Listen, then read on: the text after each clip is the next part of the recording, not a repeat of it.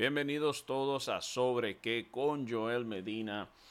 Señores, vamos a hablar de algo interesante que está ocurriendo. Creo que tengo la solución de un problema muy serio, por lo menos en Estados Unidos, pero yo creo que muchos de ustedes quizás estén de acuerdo conmigo. Porque eh, me puse a investigar un poquito de dónde más o menos se intensifica. Bueno, déjenme, déjenme empezar con el problema, plantearle el problema y les voy a explicar por qué creo que tengo la solución. Aunque obviamente no va a ser tan sencillo, pero creo que la base o el cimiento o lo más importante de la solución de ese problema creo que lo, tengo. Y son los famosos tiroteos que están habiendo en, los, en las escuelas de Estados Unidos. Ustedes se han, dado cuenta, no sé si se han preguntado, que de repente los tiroteos se están incrementando en Estados Unidos por razón que aún se, vamos a decir que se desconoce. ¿Por qué rayo hay tantos tiroteos en Estados Unidos? No hace sentido, no, no hay una explicación lógica, digamos. Bueno, pues lo que me, he percatado es que si ustedes, si nosotros, si, si, alguien es suficientemente curioso, como quizás lo fui yo, que me puse a investigar cuándo fue o dónde, o, si esto era normal y más o menos por dónde o cuándo fue que empezó el relajito este a agarrar fuerza. Porque yo me decía, yo, la pregunta que yo me hacía era, ¿desde cuándo siempre han existido las armas en este país?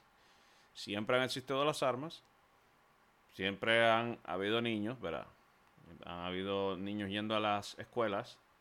¿Dónde fue que agarró fuerza el, invento este de que niños con problemas obvios mentales se les ocurra o tengan una genial idea de que eso, de, entiendan que es una buena idea ir a, pegar tiros a una escuela.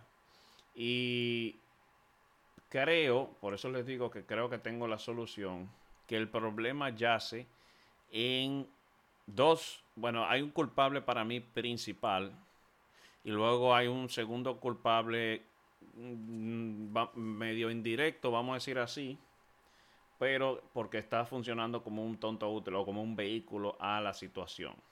Y el, para mí el problema principal de que esto siga incrementando son los mismos noticieros. Para mí la razón de esto se explica en los noticieros, pero no, no solamente los noticieros. Es una combinación de los noticieros más las redes sociales. Porque antes ocurría un, eh, un evento de eso, de tiroteo masivo. De hecho, yo debería buscar, lo busqué y lo, pasé en un grupo. De hecho, lo voy a buscar en este mismo instante. Oh, qué reloj más chulo. Eh, lo voy a buscar en este mismo instante. Déjenme ver. El. Aquí.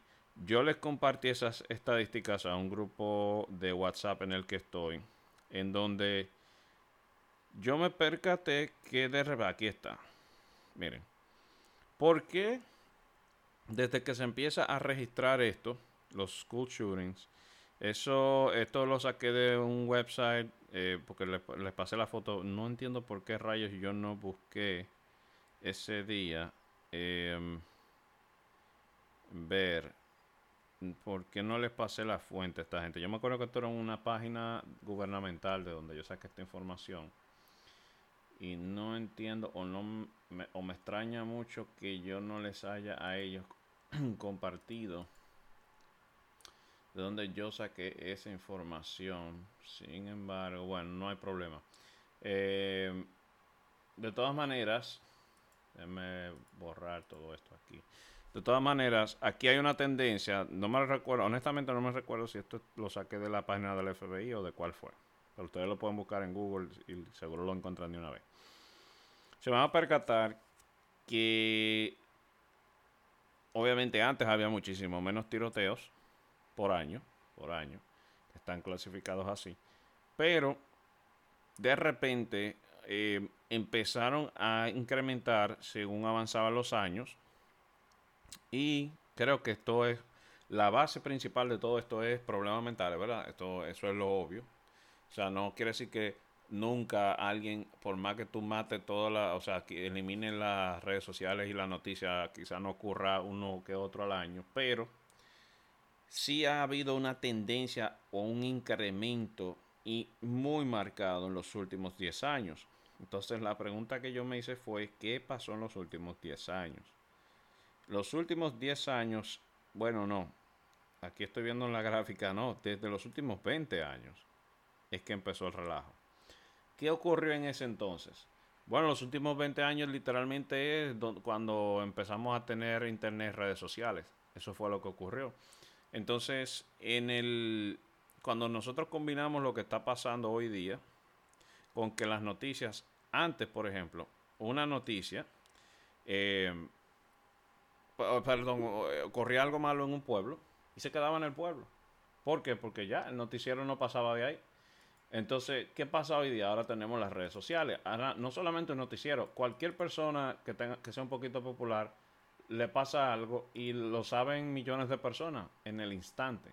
Entonces, lo mismo ha ocurrido con este relajo de, los tiroteos.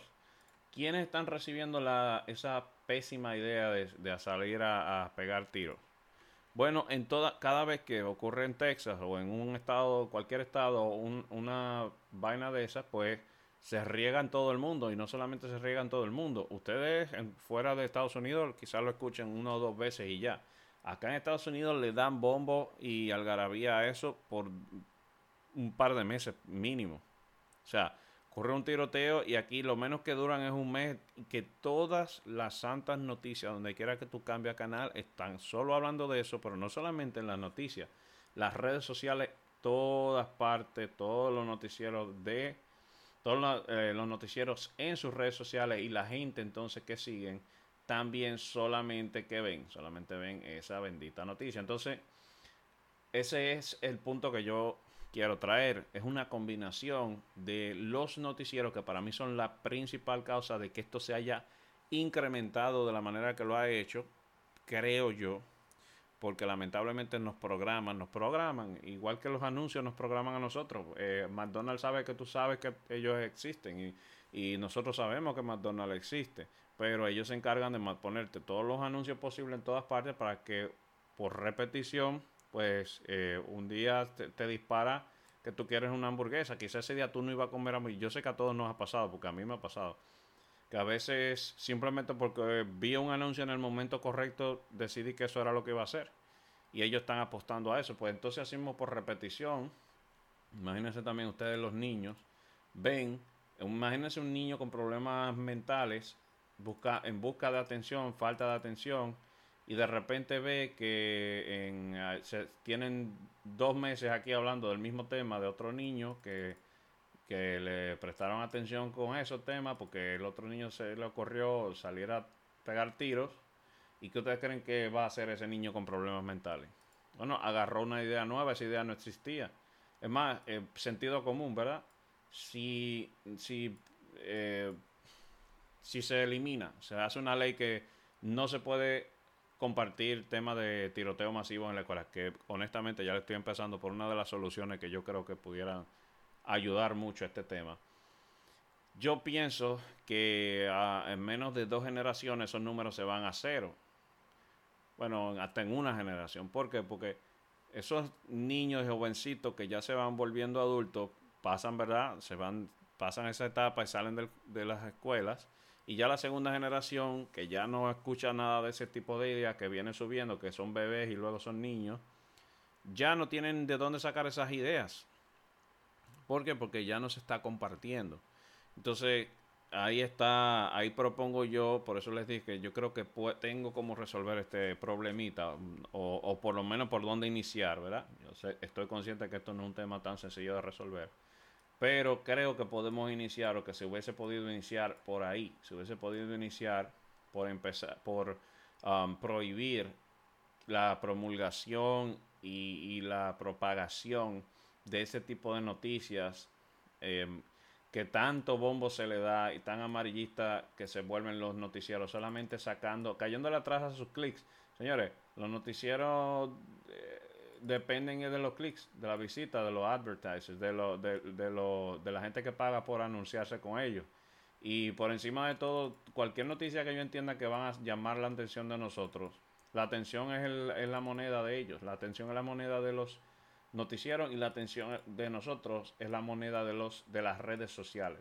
Entonces, cada vez que nosotros eh, prestamos atención a una noticia o las redes sociales, ya, eh, eso es el activo más importante de absolutamente todos ese tipo de, de modelos de empresa, tanto los noticieros como, vuelvo y repito, las redes sociales. Entonces, no sé si ustedes, no sé qué ustedes piensan de lo que yo acabo de decir, si están de acuerdo con mi idea. Eh, yo estoy de acuerdo con mi idea, o sea, rara, ¿eh? Yo estoy de acuerdo con, con que, pienso yo que de verdad con ese, con, con eso pudiésemos quizás eh, vamos a decir que reducir significativamente la, la ocurrencia de casos de tiroteos de niños. Fíjense que, eh, déjenme saber si ustedes le hacen sentido, me pueden compartir sus opiniones en, en, el Instagram, el arroba Joel Medina B pegado. Eh, incluso pueden escribirme al otro Instagram. Bueno, no, mejor escríbanme solamente a eso el último podcast. Honestamente, yo. a mí me pasa que yo grabo el otro podcast. Este podcast, como es nuevo y yo casi no le tengo episodio, pues yo de verdad, de verdad, de verdad que lo, lo hago así. Lo grabo un día que me siento que lo quiero grabar, que voy a hacerlo más a menudo porque. Eh, no fue hoy, pero en esta semana creo que fue otra persona me, me dijo lo mismo. Tal parece el otro podcast gustó mucho. De yo explicando, claro, mi opinión de el escenario de cómo es que funciona la política aquí en Estados Unidos y mucha gente se lo encontró eh, súper interesante y me dijo que, que, le sirvió de mucho porque ellos no sabían que todo funcionaba así, que la política estaba así como estaba, como yo más o menos decía y que ellos sí se habían dado cuenta, algunos, bueno, uno de ellos me dijo que sí, que ya estaba de, acuerdo completamente, pero hubo otro que simplemente me dijo que no, que, no se había fijado. Todo esto para decirles que eh, realmente en, estos, eh, déjenme saber, porque me dejaron saber en las redes sociales de, sobre el tema, el último tema que yo hablé. Asimismo me dan saber si ustedes creen, o compártame cuáles opiniones, qué soluciones, perdón, ustedes creen que se le puede conseguir a la vaina esa del tiroteo. Y a ver si los compartimos y, y qué sé yo, incluso, porque yo pienso que esto es una buena idea. O sea, creo que esto es una buena idea que pudiera llegar a oídos que puedan tener algún tipo de influencia en la toma de decisiones de esa de eso que yo creo o pienso que es una buena idea. Entonces, por eso quise compartirlo por acá. También, eh, déjenme ver algo.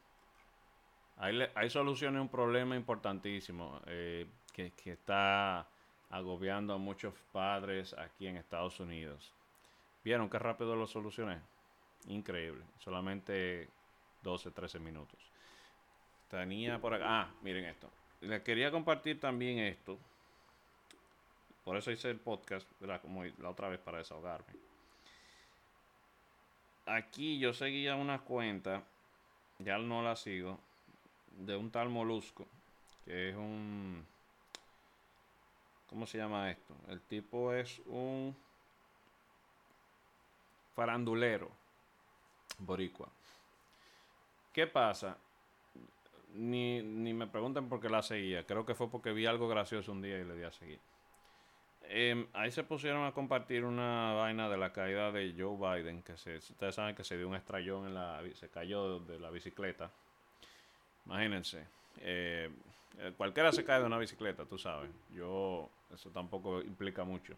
Pero el que lo escucha hablar sabe que ese señor, pues lamentablemente, no puede terminar ni siquiera una frase correctamente. Pero bueno, y esos son otros 500. Lo que sí me puse es a leer un poquito los comentarios porque, honesta, yo creo que a muchos nos pasa que cuando vemos algo en los comentarios siempre hay un gracioso. Siempre hay, un tipo que, o una persona que salta con una, vaina que siempre da mucha risa. yo me puse a ver, a ver qué comentario gracioso me encontraba y resulta ser que empezaron los pleitos de que si lo Trump versus Biden, la gente de Trump versus la gente de Biden, El típico, el típico pleito de, de, de quién es quién, quién sabe más, quién sabe menos y todo eso.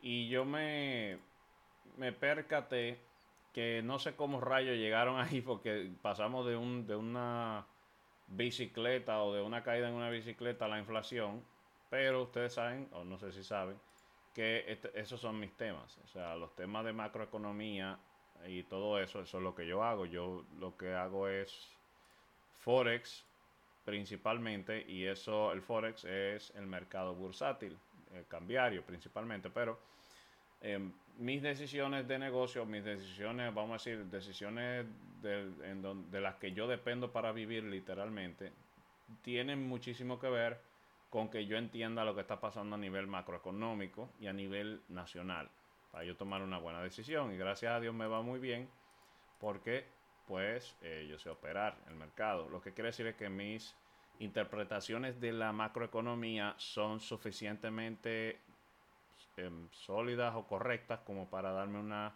a permitirme a mí tomar una buena decisión. Todo esto para decir, obviamente que no me, no voy a vender como el que más sabe, pero que yo tengo un poquito de entendimiento quizás por encima del promedio de lo que sería inflación, por ejemplo. De hecho, yo hice un video que eh, de una analogía de lo que es inflación, que lo pueden buscar en las redes sociales, en mi Instagram, también creo que lo subí al YouTube de Negocios para el Hogar, que eh, literalmente yo explico con, creo que lo expliqué con huevos y guineos, en, un escenario en donde se viva en una isla abandonada, qué sé yo, cómo funcionaría básicamente la inflación o, cómo, o, más o menos cómo funciona la inflación. Y me, nada, le sirvió a, también a mucha gente que lo van a ver ahí en los comments cuando lo encuentren.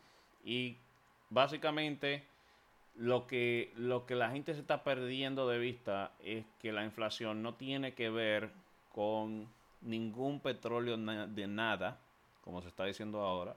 Ahora se quiere decir, este gobierno, obviamente, que este gobierno que no ha hecho, no, este gobierno, todo el mundo tiene la culpa de todos sus problemas menos ellos. Y ahora mismo estoy hablando del gobierno actual, del, de los demócratas, en este caso Joe Biden. Entonces, la gente tontamente les dicen que la inflación de ahora está debida a que Putin, al tipo de Rusia y a que el, aumento de los precios del petróleo. Y eso es una de las mentiras más estúpidas. De hecho, cuando lo empezaron a decir la primera vez, yo personalmente me lo tomé como una ofensa. O sea, yo dije, la verdad es que ellos piensan que uno es tan estúpido para realmente creer que es por eso. Pero resulta ser que no, no es un tema estúpido, es un tema de ignorancia. Eh, después fue que me percaté por los comentarios de todo el mundo y cómo la gente reaccionaba, que la gente sí de verdad piensa que eso es una excusa válida.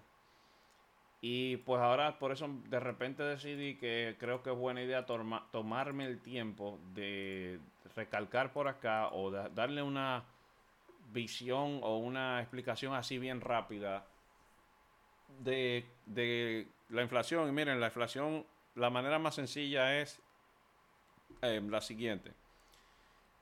La inflación principalmente, la que sufrimos todos los que vivimos en un país desarrollado, viene de las, los bancos y las reservas federales de esos bancos, de, estos, de esos países creando monedas del aire. Punto. Esa es la realidad actual. Desde que hay muchos, desde que hay mucho dinero persiguiendo pocos bienes a inflación. O sea que cada vez que la Reserva Federal imprime dólares, ya imprimió inflación. Y lamentablemente la gente no entiende que cada vez que se aprueba un presupuesto de eso, aquí por ejemplo, y se le manda, como están mandando ahora, billones y billones de dólares, la famosa guerra esa de, de Ucrania, cada vez que aprueban una de esas vainas, lo que están aprobando es un paquete de inflación. Y eso, adivinen quiénes los pagamos. Todos nosotros. Todos los que pagamos impuestos somos los que pagamos esa vaina. Y lamentablemente la gente todavía cree que eso no lo estamos pagando nosotros. Porque para las masas la inflación es, al, es eh, bueno, de hecho, a nivel práctico la inflación es un impuesto invisible, vamos a decir, un impuesto indirecto, es directo, ¿eh? pero es un impuesto que la gente no lo percibe como impuesto porque no se, los, no se lo están quitando en el momento de, ellos declarar ni nada de eso, sino que se lo están quitando indirectamente con el aumento natural de los precios. Si quieren entender bien cómo funciona la inflación, así como para niños, les recomiendo que vayan y vean ese video que yo hice en mis redes sociales. Pero sí les puedo decir que cada vez que se imprimen dólares, la principal razón de la famosa inflación no es ninguna otra, no se crean, no se coman ninguno de esos cuentos. No existe ningún otro tipo de inflación que no sea el gobierno sacando o imprimiendo, inventándose dólares del aire. Punto.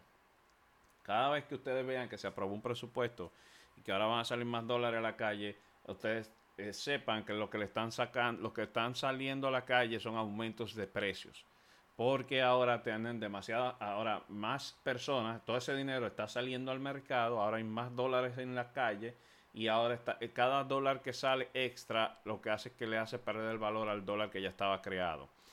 ¿Qué pasa cuando ocurre, cuando se dispara la inflación? Bueno, lo típico, que todos los que tenemos ahorro ya pasan a ser una M, o sea, los ahorros se devalúan, eso desincentiva los ahorros porque Ahora, si tú, imagínese que la inflación, como está ahora mismo por arriba del 8%, imagínese que usted guardó 100 mil dólares en su banco.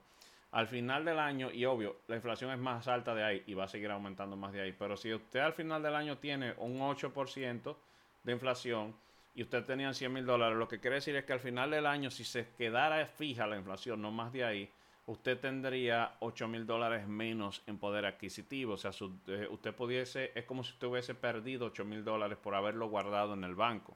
Eso es la inflación. Y como les decía, es mucho más alta incluso que lo que nos dicen en los noticieros. Solo para que sepan, los, la fórmula con la que esta gente están calculando la inflación es una fórmula completamente manipulada. Yo estaba investigándome esa parte de qué, fórmulas que usan para el CPI y, la verdad es que han ido modificando esa fórmula según pasan los años a conveniencia del que esté gobernando para hacer para vender una mejor historia de la que realmente es. Si se usara la fórmula de los 60 o de los 70 eh, con los números actuales, esa inflación estuviera alrededor del 14, el 15%, no en 8, no arriba de 8. O sea que es realmente peor de lo que ellos venden, pero también la gente sensata con sentido común se da cuenta de una vez. Porque cuando usted va ahí y echa gasolina, usted no hay que convencerlo de que hay inflación. Eh, como ahora que se ha duplicado ya el precio de la gasolina, en menos de un año. Bueno, incluso eh, vi otro, otro, otra estadística por ahí de cómo se dispararon los números a partir de... Déjenme ver por aquí. Bueno, no los voy a poder encontrar ahora, pero cómo en menos de cuatro meses se triplicaron los precios de casi todo en este país, de, en menos de cuatro meses desde que este gobierno arrancó, digo.